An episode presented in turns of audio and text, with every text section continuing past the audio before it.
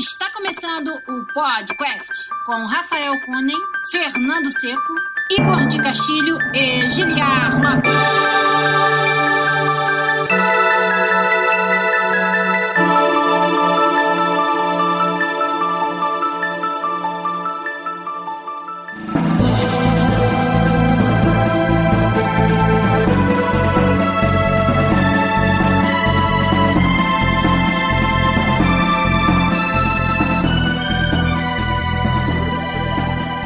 Podcast na área, galera! Estamos de volta mais uma vez nesse que é o único podcast que você conversa em português com profissionais da indústria de games internacional. Eu sou o Giliar Lopes, produtor dos games da série FIFA aqui na Electronic Arts, em Vancouver, no Canadá. E hoje estamos aqui com a formação clássica do podcast, porque junto comigo está ele aqui, meu amigo programador, na EA Vancouver, também no Canadá, e MVP do podcast, Fernando Seco. E aí, Fernando? Change Mermaid. Que isso? E aí?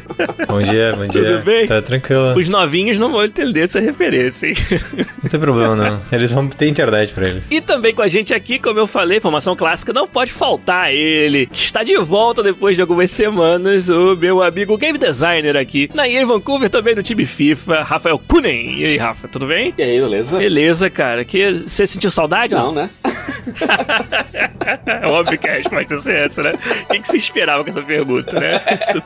O cara tava de férias, né, aproveitando a vida, mas perguntar se sentiu falta de sentar aqui no domingão de manhã e conversar sobre videogame. Agora, eu vou te dizer que a recíproca não é verdadeira, porque a gente sentiu sua falta, a galera do chat sentiu sua falta, todo mundo bonitinhos. perguntando onde tava o Rafa Kunen, e o Rafa Kunen vai contar pra gente o que, que ele andou fazendo aí já já, jogos que ele andou jogando, etc. Porque esse é o podcast 284 ao vivo via YouTube no youtube.com barra podcastbr. Nós estamos passando por provações pra fazer a live todo fim de semana, porque os problemas técnicos. Hoje foi a conexão que resolveu dar merda e a gente, apesar disso tudo, tenta trazer a live aqui pra vocês da gravação. E quem já tá com a gente lá no chat do YouTube, você que tá ouvindo o podcast perdeu, mas quem tá participando agora ao vivo com a gente, Vitor Lopes, o meu vizinho, o Rafael Santos, Pedro Kawati também tá com a gente lá e mais quem? O Lucas Coelho, o Diego Almeida de Aguiar, o Rafael Santos, já falei o nome dele? Não lembro. Daniel Campos, o Matheus Andrade, que sofre bullying porque é carioca, o Adriano Machado, o Vitor Borren Vieira, o, o Petrúcio Fábio Stange tá lá também com a gente, o Léo Saceron, nosso patrão de Dragadato, o Emanuel Francis e com certeza mais gente chegando, o Tarcísio Rezende também acabou de dar um oi ali no Ué, chat. Petrúcio, Pangas, velho. Saudade, hein, rapaz? Caralho, eu estudei com o Petrúcio, velho. O Petrúcio era o, o rockstar da, da, da faculdade, rapaz. Peraí, Seco, quer dizer que você aguentou o Petrúcio ainda mais tempo do que a gente aguentou na Hoffman, que você foi colega de faculdade. Cara, o Petrúcio era o cara que dava carona, porque era o único que sabia dirigir e o único que tinha carro. O Petrúcio era o que entendia de cerveja, que o pessoal só comprava cerveja vagabunda e o Petrúcio ensinava o pessoal a beber cerveja. O Petrúcio que ensinava o pessoal a jogar sinuca e ganhava de todo mundo. Isso era verdade mesmo. A gente tava tentando entender como sair da faculdade, o Petru já tinha comprado casa, já tava planejando como é que ia abrir o negócio dele. tipo, mais, mais precoce que isso, só o tamanho do cabelo dele, né? O, Ah, resto, é. o, bicho, o bicho é foda. É, o Petrúcio trabalhou na Hoppla com a gente e ele é profissional churrasqueiro, cara. Ele me convidou pro churrasco É na casa foda, dele né? pra gente jogar um, jogar um poker de noite, assim. E o maluco, ele, ele tem todas as manhas, sabe qual é a carne certinha no, no supermercado pra comprar. Churrasco dele, ele começa a fazer às sete, você vai comer meia-noite. Mas também vale a pena, espera. O bicho faz é churrasco de engenheiro, assim, tipo, essa carne precisa 12 minutos de, É, de banho aqui, tanto sal, tantas gramas por quilo, e vai no fogo 200 graus, ponto 5 por 4 horas. É foda, é muito divertido. Ele tá falando que é mentira ali do, do, do chat, mas não é mentira, não. É mais fácil a gente discutir o que, que o Petrúcio não sabe fazer, né? Porque, porra, cara, multitalentoso. Olha, ele não sabe voar, velho, tenho certeza disso. Bom, pelo menos eu tinha, eu continuava, eu tinha certeza. Então é isso, a gente vai com a companhia dessa galera toda, inclusive algumas figurinhas carimbadas. A gente vai começar a live do Podcast 284 aqui no youtube.com.br. Vamos lá.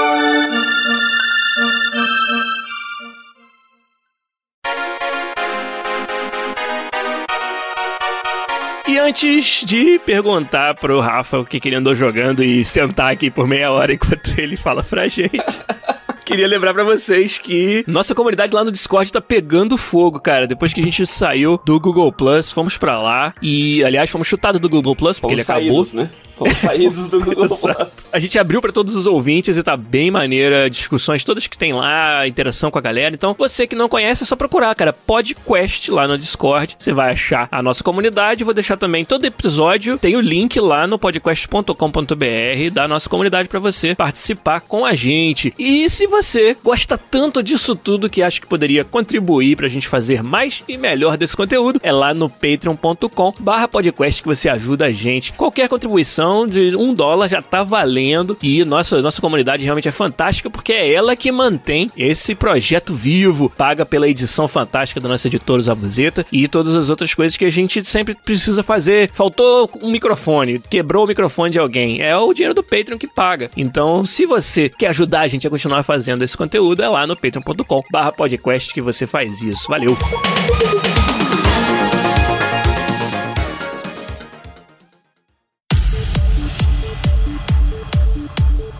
Agora sim, Rafael Kunen, você ficou algumas semanas aí longe da gente. Com certeza teve experiências fantásticas na sua vida, experiências fantásticas nos games também. Então, disso tudo aí, o que você quiser contar pra gente, fala aí que a gente quer saber. Peraí, peraí. Eu tenho um disclaimer antes. Eu tenho um disclaimer antes. eu, vou dar, eu vou dar mute aqui, eu vou no mercado. daí eu vou trabalhar um pouco, aí vocês não um ping quando a Rafa terminar, ok? Sacanagem, você tá dizendo que você não tá interessado no que ele tem a dizer, é isso? Não, não, não, Pô, não que é isso amigão, não. hein? Que amigão, hein? Então, Rafa, depois dessas boas-vindas, fala aí, o que você anda fazendo? Então, eu entrei de férias algumas semanas atrás. Como assim, desenvolvedor de games tem De vez férias? em quando tem, né? A cada três anos, a cada quatro anos. Sacanagem, aí até parece que é assim, porra. Não, não, tem férias. sim. Inclusive, é quase que obrigado a tirar férias, né? Pra poder dar aquela Te resetada. chutam da né? empresa. Sim. Daí eu vou casar agora em 14 de abril, finalmente. Parabéns. É. e daí a gente queria. Porque a gente não sabia exatamente como que ia ser a data e tal, mas a gente queria fazer um- uma viagem, assim, né? Não fazer um casamento mesmo e fazer uma viagem pra nós, assim. Sim. E pra quem não sabe, a minha noiva é fanática por futebol, ela é apaixonada pelo Bayern de Munique. Inclusive, a gente se conheceu num bar de esporte assistindo Champions League, muitos anos atrás. Tá vendo? Se você fosse fã do, do Chelsea, você não ia ter conhecido ninguém em Bar- Champions League, né? A não ser 10 anos atrás. Ela é fã do Bayern de Munique, eu sou fã do Liverpool e a gente queria fazer uma viagem de futebol, assim, né? Um, um sonho da gente ir assistir os nossos times nos estádios mesmo. Daí eu consegui ingresso, né, pros dois jogos, pra um do Bayern e um do Liverpool, tipo, quase na mesma semana, assim, praticamente, através da EA. E aí foi super gente boa, deu os ingressos e tal, pra nossa lua de mel. Legal, Daí a hein? gente marcou na toda a nossa viagem ao redor desses dois jogos, né? Porque a única coisa que não podia mudar, que foi difícil pra, pra assim, achar um- esses dois jogos que fossem perto, mas não, tipo, no mesmo dia. Sim. Ou, tipo, no dia seguinte, que seria impossível assistir um jogo num dia na Alemanha. Possível não, mas muito difícil, né? No outro dia, na Inglaterra, já, assim, né? Então, a gente teve que achar que dois jogos que fossem perto, pra que a nossa viagem não precisasse ser muito grande, mas não no mesmo dia ou não no dia seguinte. Entendi. Daí a gente achou esses dois jogos, né? Do Bayern de Munique contra o Hertha Berlim e Liverpool contra o Watford, que era, tipo, quatro dias separados, assim, mais ou menos. A rodada inglesa que foi no meio da semana, né? Isso, Então você exatamente. viu o Bayern no fim de semana e aí conseguiu pegar o Liverpool. E ambos jogos em casa, que é outra Pois coincidência é, difícil. exatamente. Pra achar toda essa combinação, dois jogando em casa, perto, mas não muito perto, e longe, mas não muito longe, foi difícil. Assim, né? A gente conseguiu achar, assim, aqui em fevereiro, aquela janelinha, daí a gente planejou toda a nossa viagem ao redor, planejei minhas férias, tudo ao redor, assim. E daí foi legal. Daqui a gente foi pra Frankfurt, mas daí a gente achou um, um voo pela metade do preço que ia pela Ufa. Islândia. Nossa. E a gente descobriu um negócio bem legal. Pra quem não sabe, é, você voar Uhum. daqui, é, da América do Norte, pela Iceland Air, é, tu pode ficar na, na Islândia por alguns dias e continuar a tua viagem pelo mesmo preço. Então não paga taxa extra, assim, né? Entendi. Só que a gente não sabia disso, então a gente não fez isso. A gente foi, pegou só a conexão na Islândia, daí foi pra Frankfurt, passou em Frankfurt, daí pegou um, um trem pra Munique. Do Munique a gente ficou lá uns dias e assistiu o jogo do Bayern na Allianz Arena, que é, que é fenomenal, assim. É um negócio gigante, bonito pra cacete dentro, assim, tudo bem organizado. A Alemanha toda é muito bem organizada, cara, muito bem, tudo limpo, assim, sabe? Tudo bem feito pra receber gente, mas tudo otimizado, assim, sabe? E achei massa que, tipo, no Allianz Arena, né? A gente foi com. Nosso ingresso dizia, né? Sponsor Lounge, porque a EA patrocina diretamente o Bayern de Munique. Sim. né? É um, um time parceiro da EA. Daí a gente, nosso ingresso tava escrito, né? Sponsor Lounge, o nome do portão que vai, né? O nome dos nossos assentos e tal. E, é, Sponsor Lounge, tem um sinal dizendo ali Sponsor Lounge, vamos ver, porque deve, deve ser, de repente, deve ser por ali que passa pra gente ir pro nosso, por nossas cadeiras, né? Sim. Daí a gente entrou num lugar, já tinha um cara de terno na porta, assim. sabe? Começou bem pra caralho, né? E a gente, cara, a gente truca a camisa do Bayern, assim, todo pra Sim, assistir jogo, sabe? Daí a gente entrou, assim, ó, pegaram nosso ingresso, ah, segue por ali, daí entra numa escada rolante, das pessoas, tipo, mais, pessoas um pouco mais velhas, bem vestidas, assim, na escada rolante e tal. Daí a gente entra, é um lounge, assim, sabe, com música, canapés e bebidas, telão, assim, passando o pessoal se aquecendo, os jogadores se aquecendo, entrevista com os jogadores, Caralho. Daí uma mulher, uns recepcionistas, a mulher fala, ah, bem-vindos e tal. Ela olha o nosso ingresso, ah, e Sports, vai ali naquela direção. A gente vai, uma outra mulher aponta e é uma mesa, sabe, pronta pra jantar, com o logo da EA Sports no meio. Caralho. sabe? Uma mesa pra dois, assim. Vem um cara, pega nosso pedido de bebida, um buffet gigante, só com comida foda e sobremesas foda, assim. Caralho. E a gente lá pra gente, ah, quem sabe, comer um cachorro quente. Comida de estádio. Era um buffet tudo fora. Daí a gente olha pros lados, assim, é todos os patrocinadores, sabe? É Goodyear, sabe? Caraca. Adidas, Audi, sabe? Um monte de, de grandes patrocinadores com as mesas, tudo, assim, sabe? É um lounge mesmo de, todos os patrocinadores, né? Bem massa. Pô, ah, vamos lá, comendo e tal. Pô, vamos lá, que a gente quer ver qual é a vibe do estádio antes, né? Os Rafa. jogadores se aquecendo e tal. Minha pergunta é: nessa hora que você viu isso tudo aí, você falou pra, pra sua noiva, isso aqui fui eu que arrumei. Eu já sabia que ia ser assim. Gostou da surpresa, querida? A gente tava meio que se olhando, assim, sabe? Porque a gente, a gente não se sente muito confortável com essas coisas de luxo, assim, sabe? Sim, A gente fica se olhando, pô, eu não tava esperando isso.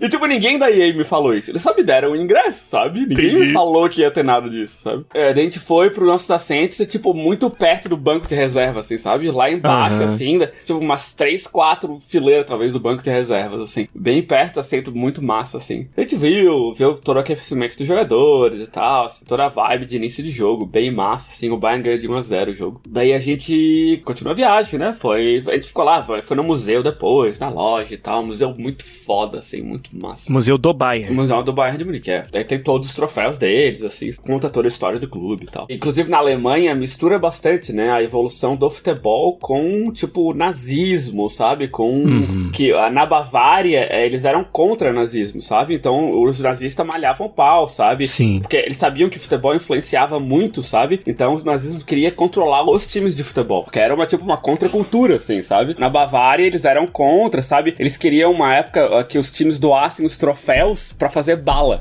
pra guerra. Caraca, E mano. daí um cara do Bayern e a mulher dele pegaram todos os troféus do clube e enterraram. Caraca, pra salvar. É, então o Bayern é um dos únicos times da Alemanha que tem os troféus originais de antes, de antes da Que guerra. foda por causa disso, isso. porque eles enterraram os troféus, tá ligado? Tem muita história foda, assim, sabe? Que o cara não fazia ideia. Muito massa, assim. Daí a gente continuou, foi pra Paris. Cara, eu não gostei muito de Paris, não. Vou falar a verdade. Eu fui ido em Paris faz um, bastante tempo atrás. Quando é que foi o vulcão? Sabe? Ser uns oito anos. Nossa, é, um tempão. Então, foi quando eu fui pra Paris e eu tinha achado tão bonito Paris, mas agora, porra, tudo sujo, sabe? Feio, tudo desorganizado, sabe? Eu, eu me decepcionei bastante com Paris. Cintia e eu estivemos lá no ano passado. Foi decepcionante. Igual você, eu tinha ido antes, só que muitos anos atrás. E eu tinha uma imagem totalmente romântica da parada. E a Uhum. minha esposa não tinha ido. E eu passei esse tempo todo fazendo propaganda, né? Pô, não, Paris é lindo. Paris você vai amar. Você tem que ir. Pois é. Não sei o quê. Quando chegamos lá, cara, bateu essa decepção. Quando eu fui, sabe, eu tinha essa impressão que eu tive, sabe? Pô, é tudo bonito, e florido, e legal, assim. Eu era solteiro na época, eu pensei, pô, se, se um dia eu tiver uma, uma mulher, se eu casar, um dia eu tô, tô leva- vou levar ela aqui, né? Porque é um lugar legal pra viajar. Sim. Esses restaurantezinhos bem bonitinhos, assim, sabe? E eu pensei nisso, né? Daí agora que eu tô noivo, né? É. Fui com ela lá e, pô, é totalmente decepcionante, né? Eu pedi desculpa pra ela por botar isso na viagem. Pô, a gente amou, amou Londres, né? E a gente tinha menos dias em Londres do que em Paris. E esse foi o grande arrependimento. Pois é. Daí a gente foi pra Liverpool, Ó. que era o nosso próximo jogo, né? E Liverpool, eu achei o legal de Liverpool é como cresceu a cidade da última vez que eu fui, que faz cinco anos. Foi quando você fez o passeio lá no Anfield, né? É,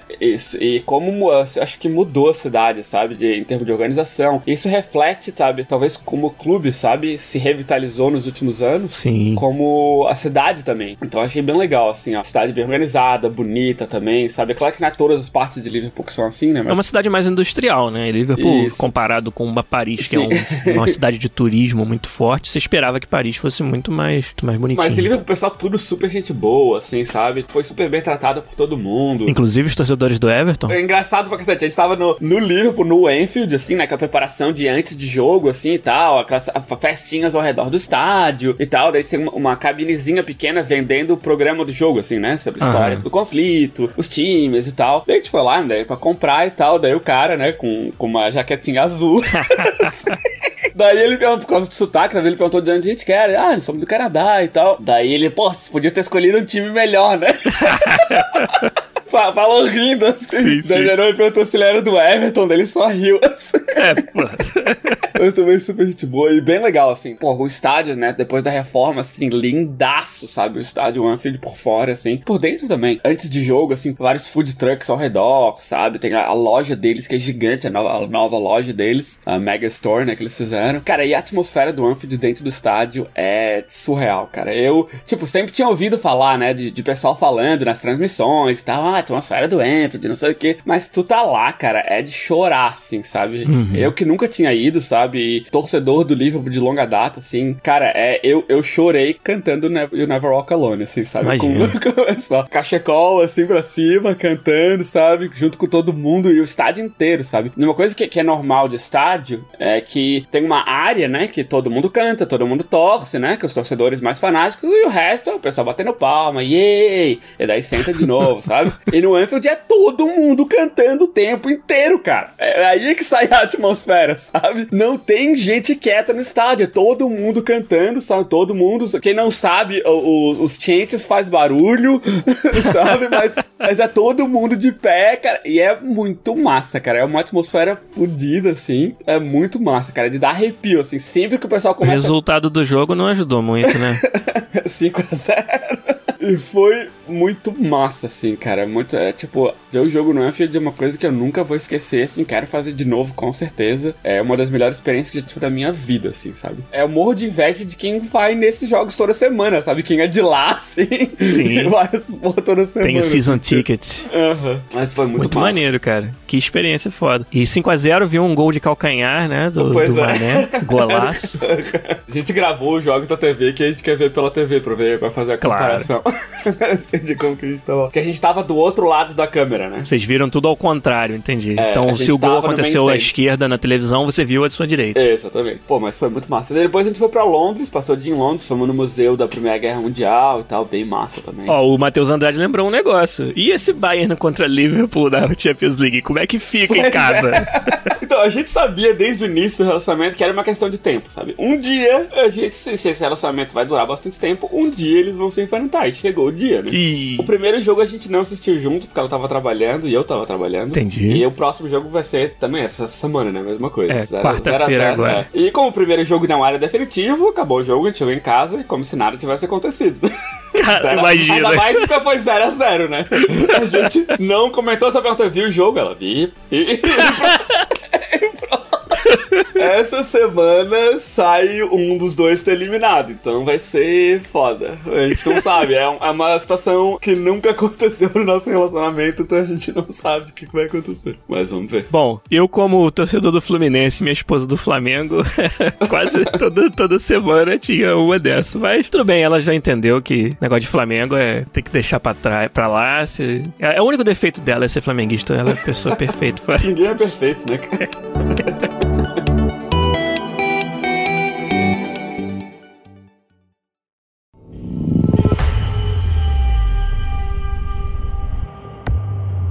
E aí, nesse tempo todo que você tirou de férias? Bom, primeiro deixa eu perguntar, Fernando, já voltou do mercado? Não. Tô digitando aqui falando no chat. Fernando tá conversando. Eu deixei mute porque meu teclado é barulhento, então eu tô aqui, É. tô ouvindo o Rafa falar. Fala lá, Rafa, que tu ficou seis horas na, na fila do banheiro azul lá no estádio. Fala. conta essa parte, conta. Como é que é isso aí? Eu não sei do que, que você tá falando. Ah, bom. Ô, Rafa, então não fala disso não. Fala dos jogos, cara. Vamos, vamos pra parte do que estamos jogando, porque foi engraçado. O Rafa volta das férias aí bota lá no chat. Falaram do jogo tal, e do jogo tal, e do jogo tal. Isso não, cara. Ninguém jogou nada disso. Tá, então vou falar.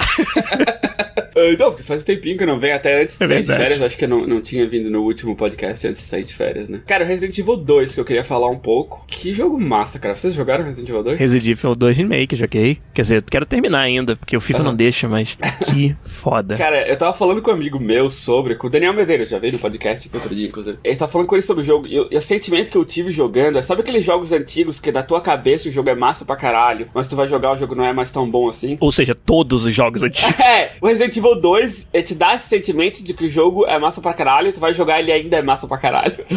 Então, eu tenho um amigo, cara, que ele passou umas férias inteiras só jogando Resident Evil 2. Cara, e é muito massa o jogo, cara. Tipo, ele como um remake, assim, foi fantástico, assim. Os caras destruíram, assim, no, no quesito do que é fazer um remake de um jogo. Concordo. Modernizaram tudo que tinha que modernizar. A história é parecida, mas diferente o suficiente pra tu justificar jogar de novo. Tiram sarro de quem conhece o jogo, tipo, te dão sustos nos lugares um pouco diferentes pra você ficar sempre on your toes, assim, é muito bom. Cara, muito, muito legal, cara. Muito gostoso de jogar, assim, é o mesmo tipo de drama, assim, né, com, com relação a- ao perigo que tá sofrendo. Só, a minha única crítica, mais ou menos, do jogo é com o Mr. X lá, que ele, às vezes, ele Uhum. fica mais te atrapalha do que é uma ameaça física mesmo, assim, sabe? É verdade. Ele é mais chato do que Ele é mais perigoso. chato do que, do que é, exatamente. e eu comecei só, tipo, ah, munição não é de graça, sabe? Eu não vou ficar gastando munição nesse cara porque eu sei que ele não vai morrer, sabe? Então eu só ficava fugindo dele, né? Só ficava fugindo quando ele vinha, fugia longe, daí continuava, fugia, fugia. Aí ficou mais chato do que qualquer outra coisa, assim. Mas tirando isso, é muito massa, cara. Gostei pra caralho de Resident Evil 2, assim. Já terminou? Já terminei, terminei com o Leon, não terminei com a Claire. Com a Claire. Por que que eu pergunto, né?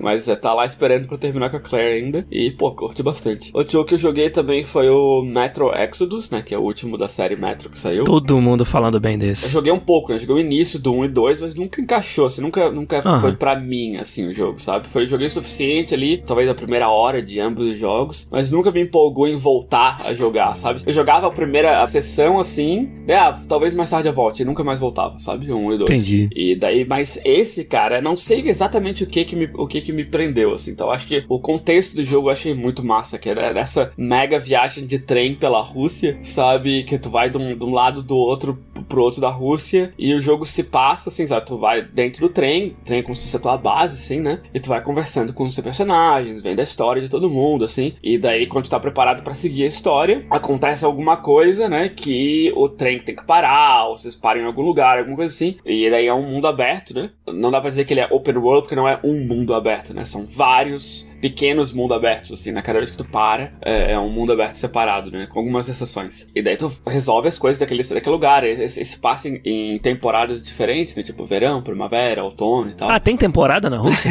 não é sempre, sempre inverno. Nossa, é, né? Sibéria? Igual a gente vê nos filmes? É, pra ser justo, eu achava que o Canadá era assim também antes de vir pra cá. Sem mentir, é, né? É, e confirmou, né, no caso. E daí esse, esse contexto eu achei muito legal, sabe? E o gameplay do jogo também eu achei que foi mais legal, sabe? No sentido de não ter mais loja que você tem que comprar e a bala, o teu recurso, não, tudo é scavenge, sabe? Tudo tem que procurar e achar. E eu achei legal a parte de, de todo mundo do, do teu grupo, né, que viaja contigo no trem, eles têm partes interessantes na história. Tu vai com alguns deles em missões, eles te ajudam de forma ativa ou passiva nas missões, e tu vai conhecendo eles, assim, sabe? Vai ficando cada vez mais interessante. Ah, a história eu achei legal, bast- bem legal o jogo, ela foi menos pro lado sobrenatural, porque não tem quase nada de sobrenatural que tinha no, no 1 e no 2. Ó, isso é bom, hein? É muito mais sobre a sobrevivência, sobre esses outros personagens, sabe? Sobre o que, que vocês vão fazer. É bem legal, cara. Eu, eu curti bastante, eu terminei. Foi quando eu, desde que eu comecei a jogar, foi o único jogo que eu joguei, assim, até terminar praticamente. Gostei bastante, eu recomendo o Metro Exodus. Metro Exodus. Ó, a galera tá falando no chat aí, o Rafael Kennedy lembrou do Devil May Cry 5, que tá muito bem falado. Fernando, me parece o tipo de jogo que que você ia querer pegar, hein? É, se eu tivesse um Xbox One, provavelmente. Eu ia comprar pra PC, mas eu tô jogando tanto pouca coisa ultimamente que É. eu tô. tô ainda tentando terminar coisas. E o Sekiro, Shadows Die Twice, que vai sair em breve aí, tá empolgado? Mas claro. Mas claro. Mais um, platf... mais um hardcore É, mas, plataforma. tipo, né? E aí, Rafa, gostou de ver o jogo do Enfield? Tipo, eu posso ser o cara que é empolgado por qualquer coisa, quando eu me empolgo, realmente vale a pena. Então. Não, mas é claro, tipo, todos. Eu comprei absolutamente todos os jogos da From Software. Até comprei um console pra jogar um jogo da From Software. Então. Sério, você tipo, fez isso? É, quando saiu o Demon Souls foi o que eu fiz. Tipo, eu vi o review, vi o vídeo review, saí de casa, comprei o PlayStation 3, comprei o Demon Souls, fui pra cá jogar. tipo, eu não tinha um PlayStation 3, sabe? E foi só isso que você jogou. Não, depois que eu acabei esse jogo, deu assim, caralho, que jogo foda. E tipo. Aí você acabou ele de novo. Não, daí, tipo, tinha Infamous, que era genial, ah, sabe? olha aí. E aí, tipo, começou a pipocar um monte de coisa, de God of War 3 e assim por diante. Todos os exclusivos da Sony no final da geração PS3 foi absurdo, assim, valeu cada centavo. Mas eu acho que é uma das poucas empresas que me identifico tanto com os produtos, assim, sabe? Eles e a Platinum Games. Eles conseguem trazer ah, 90% do que eu gostava na geração 8 e 32 bits pra ver a geração atual, assim, sabe? Que é fun for fun. Você acha, Fernando, que só o Japão é capaz de fazer isso hoje? Não vou dizer que eles são só os que conseguem fazer isso hoje. Tanto que você olha o God of War, por exemplo. Mas eu acho que o God of War, ele é num espírito muito mais sério de jogo, sabe? Exatamente. Ele é um jogo gameplay fantástico, mas ele, ele é como se fosse uma obra de Hollywood, sabe? É, é verdade. Eu gosto bastante de jogar um jogo e, tipo, de uma certa forma, ser meio goofy, assim, sabe? Meio bobinho o jogo, sabe? Meio goofyzinho, assim. Não se levar tanto a sério. né? É, e eu gosto muito disso em jogos. Tipo, eu vou dizer que talvez o Nier Automata foi uma exceção. Mas, de novo, apesar dele não ser bobo, ele ser sério, ele tem um- uns elementos ali de coragem no gameplay, né? De você misturar Uhum. gameplay de uma forma que, se você for propor isso pra uma empresa ocidental, provavelmente ninguém vai, vai matar na, na origem. Vai falar, não, peraí, qual é o, o gênero do jogo? É shooter? É third person action? É RPG? Entendeu? E Nier não tava preocupado com isso, fez tudo misturado e saiu um resultado fantástico. É. É, eu, eu acho que um- esse projeto tentar vendê-lo no ocidente pras publishers, pros donos das grandes publicadoras aqui do ocidente, ia ser difícil, não acho? Acho, acho. Eu acho que, inclusive, eu acredito que esse que a gente tá falando agora encaixa muito bem no tema principal que a gente vai falar depois, assim, sabe? Ah, olha. Porque eu acho que, tipo, não vou dar spoiler agora, mas assim. A gente volta pra isso daí no assunto principal. Então, e uma coisa que eu achei bem legal que é vendo pessoas que sempre criticaram jogos da From Software por ser, tipo, muito hardcore e, e, tipo, não tão acessíveis, falando que o novo jogo tá sendo bem mais acessível do que qualquer outro jogo, sabe? Entendi. Que isso é bom pra todo mundo, sabe? Tá bom pra mim? Eu gostaria que mais gente experienciasse os mesmos jogos que eu experienciei, assim, sabe? É meio difícil descrever, assim, porque é que nem quando você termina Castlevania 3 a primeira vez, quando você é criança, assim, sabe? ah, eu sei exatamente como é, porque eu terminei várias vezes. E todos seus amigos não jogam porque eles acham difíceis. E, tipo, você fala, tipo, é sobre você ser melhor, aprender a ser melhor como jogador, sabe? Tipo, o jogo desafia você a você ser um jogador melhor, sabe? E tem coisas ali que você aprende que você vai melhorar como jogador e você vai usar em outros jogos, A assim. gente já discutiu tanto isso daí sobre jogos da From Software, que isso aí dá um, demanda um tempo e dá uma frustração do caralho quando não acontece. E a reação de todo mundo é, depois que você termina, você tipo joga o controle pra cima e fala chupa, sabe? Tipo, a sensação de achievement pessoal, assim, é muito grande, sabe? E essa sensação é uma coisa que eu queria que mais gente tivesse, assim, porque pra mim é uma das coisas que games trazem, que é uma coisa que é muito especial, assim, sabe? Talvez por isso que eu esteja meio enjoado de, dos jogos que tem agora, assim. Eu acho que todos eles são muito parecidos e eles trazem o mesmo tipo de experiência pra mim, sabe? Por exemplo, eu já terminei The Last of Us, eu achei que foi genial. Quando eu jogo God of War, por exemplo, a narrativa é muito Last of Us pra mim.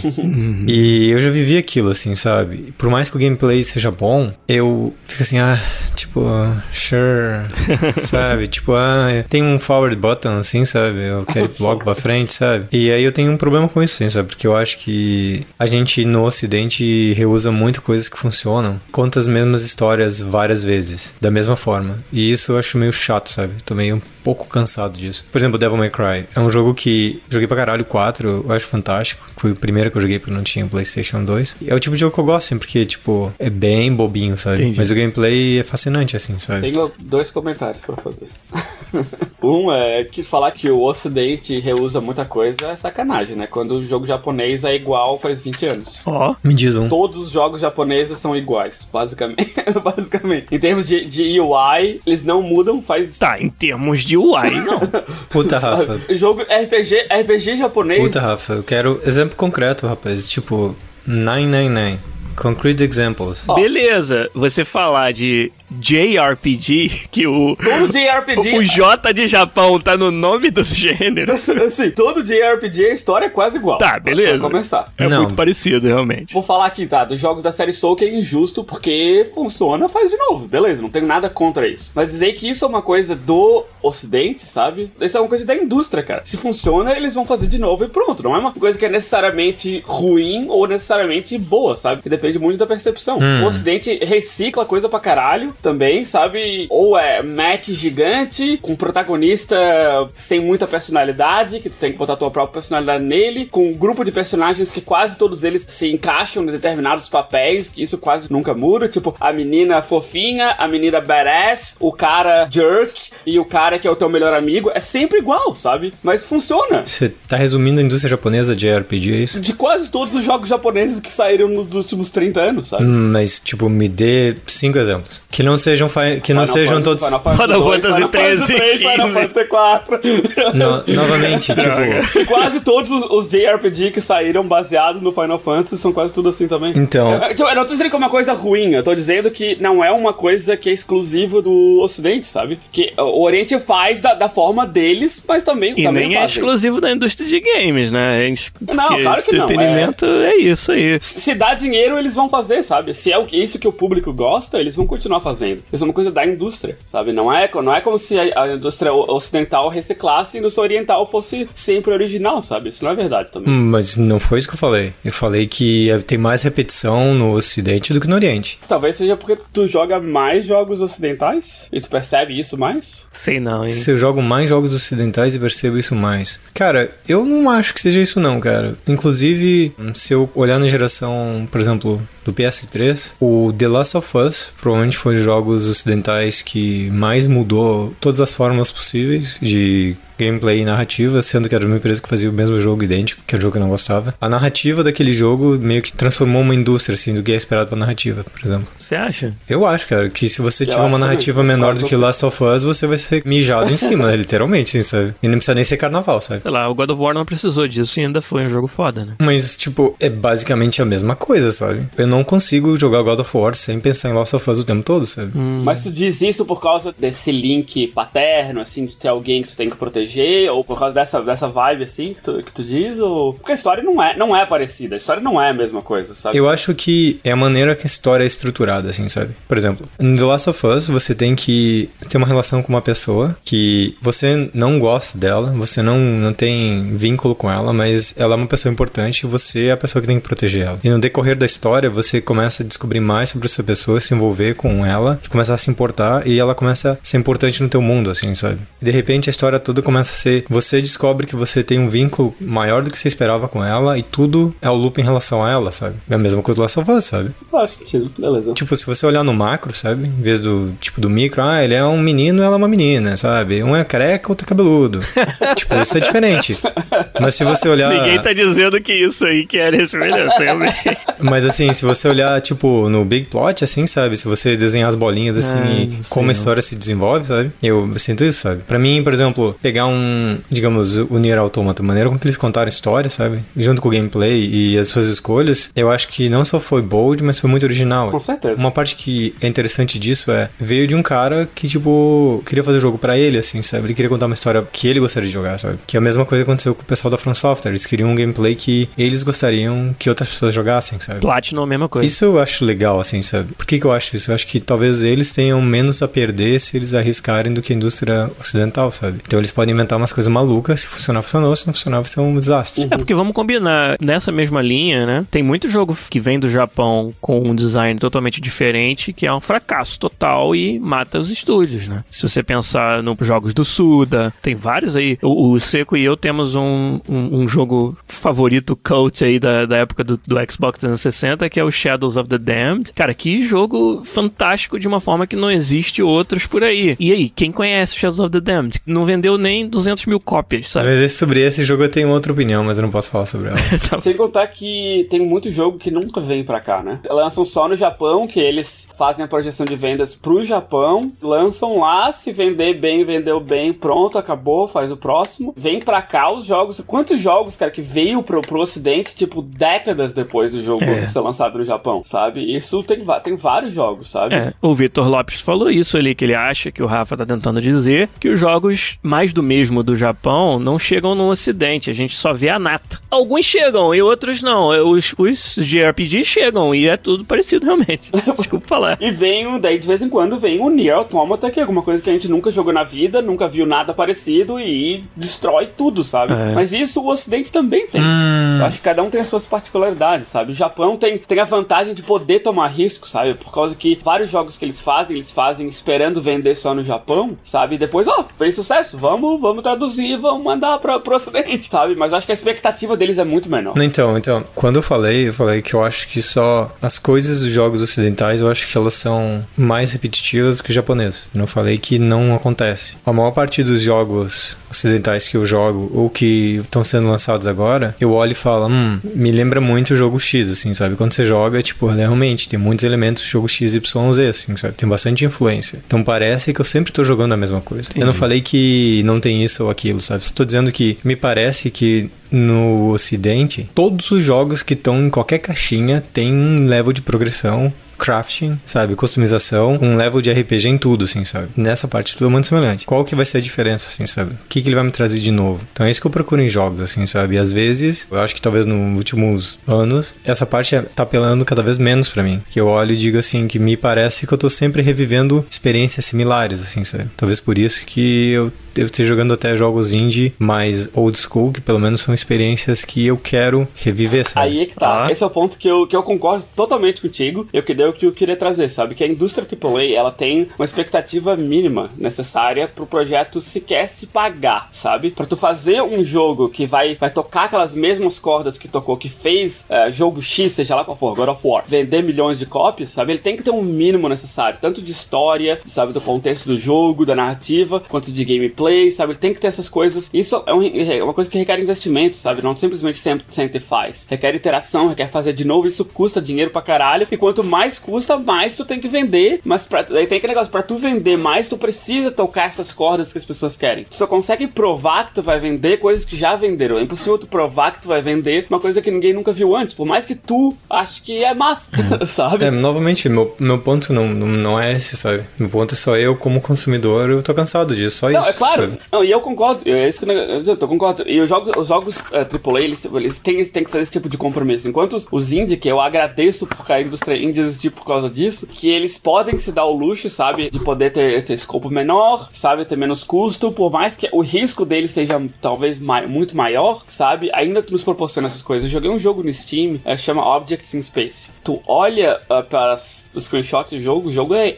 hediondo de feio, sabe? Parece um jogo feito, tipo, final dos anos 80 início dos anos 90, assim, sabe? Sim. E eu, quis- eu quis dar uma chance de jogo, porque a premissa pareceu tão interessante pra mim, sabe? Eu baixei, o início daquele jogo é meio, ah, meio devagar, meio, sabe? Mas eu continuei empurrando, cara, e o jogo é uma gema, assim, sabe? Eu adorei o que tu faz no jogo, sabe? É tu controlar uma nave espacial, sabe? Controlar os componentes, pra onde tu vai, sabe? Controlar a aceleração, daí quebra um componente, tem que abrir o compartimento, desparafusar, trocar, sabe? Pra tu manter a tua nave voando, dar aquela vibe meio Firefly, assim, sabe? Aham. Sucata voando, tem que manter ela voando, pegando trabalhos e otimizando o trabalho. Tu pega um negócio de entregar uma mercadoria, daí tu vê se algum passageiro quer ir pro mesmo lugar pra tu otimizar essa entrega, sabe? Tu vai se pagando quase a cada trabalho. Se tu tiver lucro, é sorte. E é muito legal, mas não é pra qualquer um, sabe? Isso, como é que, como é que tu vai botar isso numa publisher AAA, sabe? Nunca esse jogo existiria numa, numa publisher AAA, sabe? Porque isso isso não, não é necessariamente, isso é muito nicho, sabe? Daí foi um time de, sei lá, de, de cinco pessoas, talvez, que tenha feito esse jogo, um time muito pequeno. Não sei quanto tempo, talvez demoraram alguns anos para fazer, mas a, a de lucro que eles precisam para retornar é muito menor, sabe? Então possibilita que esses jogos existam. E aí é que tá esse tipo de risco, aí é que tá. Tem muita gema dessa, sabe, na, no mercado indie que a gente nunca vai saber, porque eles não têm nem de perto mesmo marketing. A gente tem que esperar eles virarem virais, sabe? Vender bastante para ser featured na primeira página do Steam. Daí a gente vai ver, sabe? Pouquíssima gente procura nos lançamentos atuais e vai um por um olhando, ah, talvez eu goste desse jogo, vou arriscar meus 20 dólares aqui para ver se eu gosto, sabe? Hum. E mesmo assim, se tu comprar, tem a barreira de tu pegar, abre e joga 5 minutos. É, não é pra mim, dá refund.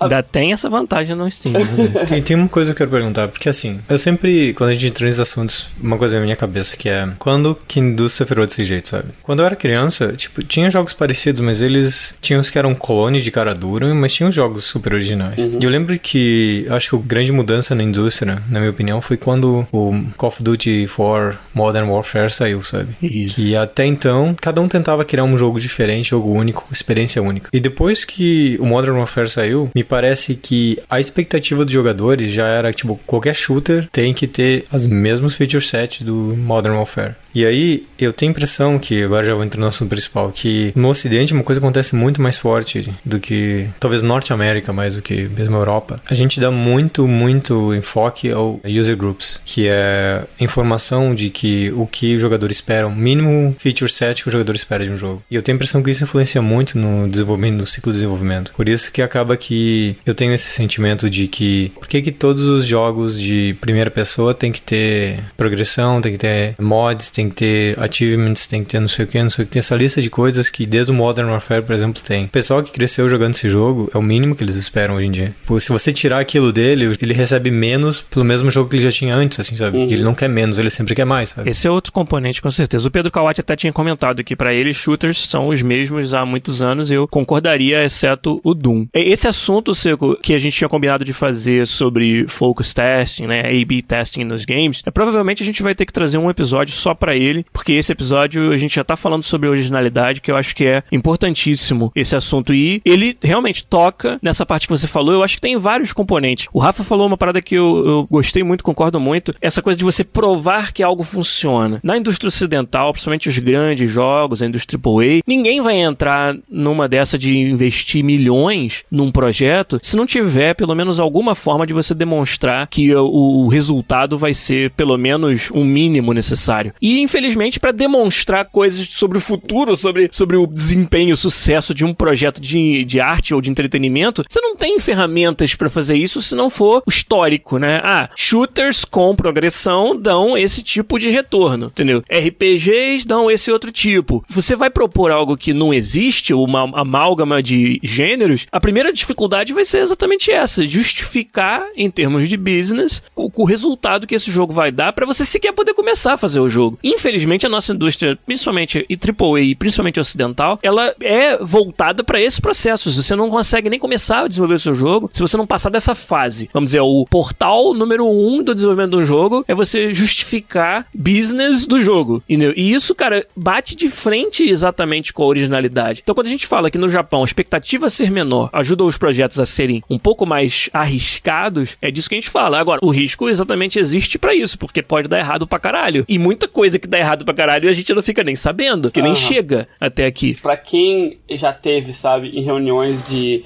de, de pitch de novos jogos em publisher, sabe? É. Sabe o quanto demora e o quanto tu tem que provar para o projeto se quer sair, sabe, do chão. Assim, eu trabalhei em vários projetos que nunca saíram do papel, nunca foram greenlit e alguns deles nem chegaram a chegar no nível de ser aprovado ou não. É. Porque é tanta, tantas ideias que a gente bota, pô, isso é massa, pô, isso seria legal, isso seria... Mas daí, ah, tá, e como é que vende? O que, o que, que tu consegue provar? Qual jogo que tu consegue provar que teve isso que vendeu? Ah, mas não é isso, isso tá fundamentalmente realmente é divertido, tá, mas divertido pra quem? Pra ti? É. Sabe? Como e é outra, é a sua opinião, eu vou, vou confiar, é. eu vou botar milhões de dólares na. Entendeu? Exatamente. E daí tu, tu, tenta fazer, sei lá, protótipos pra tu provar, sabe? E mesmo assim, quando tu vai, não segue no caminho do protótipo, é tanta, sabe, iteração, iteração, iteração, que tu chega, sabe, dois meses dentro do protótipo já é um jogo totalmente diferente daquele jogo original. Sim. Sabe? Porque tu vai ter, tendo que moldar ele pra necessidades diferentes. Ah, isso talvez é muito parecido com algo que a gente já tem, ou é muito diferente daquele que a gente queria fazer, ou isso já, já o mercado já tá saturado com isso, sabe? Tem tantos fatores que a gente vai fazendo e refazendo e refazendo, sabe? Pra tu provar que o jogo merece sair. E isso, considerando que isso tá- ainda é custo, tá pagando salário das pessoas Claro. pra elas fazerem isso. Não, até pra você aprovar de fazer o protótipo, às vezes você precisa só de duas pessoas. Mas pra aprovar isso já é, já é uma parada que você tem que, sabe, ter um, um- backing grande de dados. E isso aí é, é, felizmente, né, cara? Porque, beleza, é um business, todo mundo precisa viver disso. Talvez se, se nós estivéssemos em projetos que não tivessem passado por esse crivo antes de serem aprovados e se tornassem um fracasso no final, a gente não tivesse empregado mais. Mas é claro que ele bate de frente com a questão da originalidade e, e vira uma bola de neve, né? Saiu o primeiro shooter com elementos de RPG, fez sucesso pra caralho. Aí o próximo já vai ter esses elementos. E quando esse fizer sucesso, ficou ainda mais difícil pro terceiro ser algo diferente, entendeu? E vai virando uma bola de neve.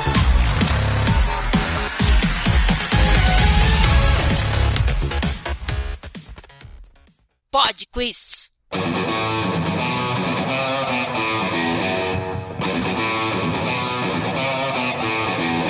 Pod Quiz Musical tá de volta aí mais uma semana. Essa semana foi bem fácil a brincadeira de adivinhar que jogo é da musiquinha que a gente toca aqui no podcast. Já conhece essa brincadeira, que é uma feature exclusiva de quem ouve a versão podcast do nosso programa, editada com maestria pelo nosso querido editor Zabuzeta. Na semana passada, como eu falei, eu ia dar um mole, trazer uma música de um jogo aí muito fácil de reconhecer e de fato, galera conseguiu acertar. Vamos ouvir aí a musiquinha da semana passada, por favor, Zabuzeta.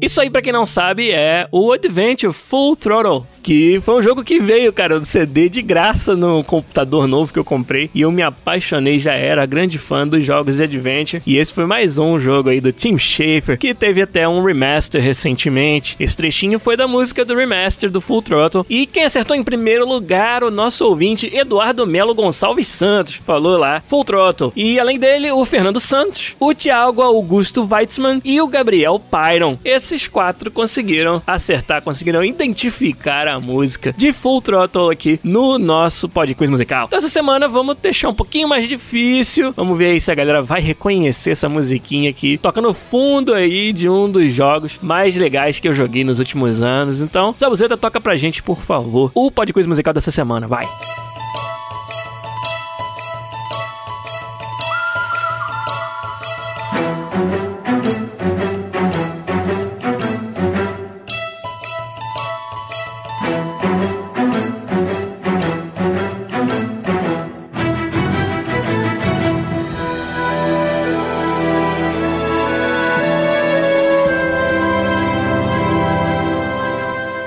Quem acha que sabe é só deixar um tweet pra gente no podquestbr no Twitter ou um comentário lá no nosso site podquest.com.br no episódio 284.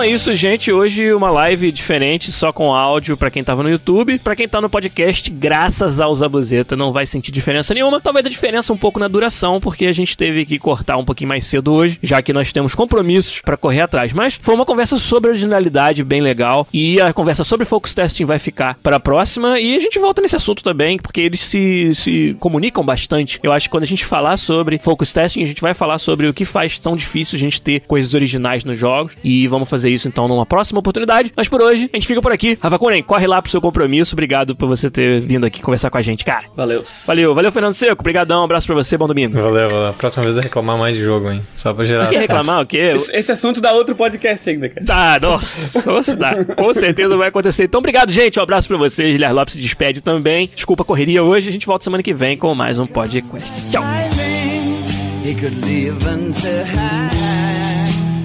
Became one so loaded man, well hung snow white tan.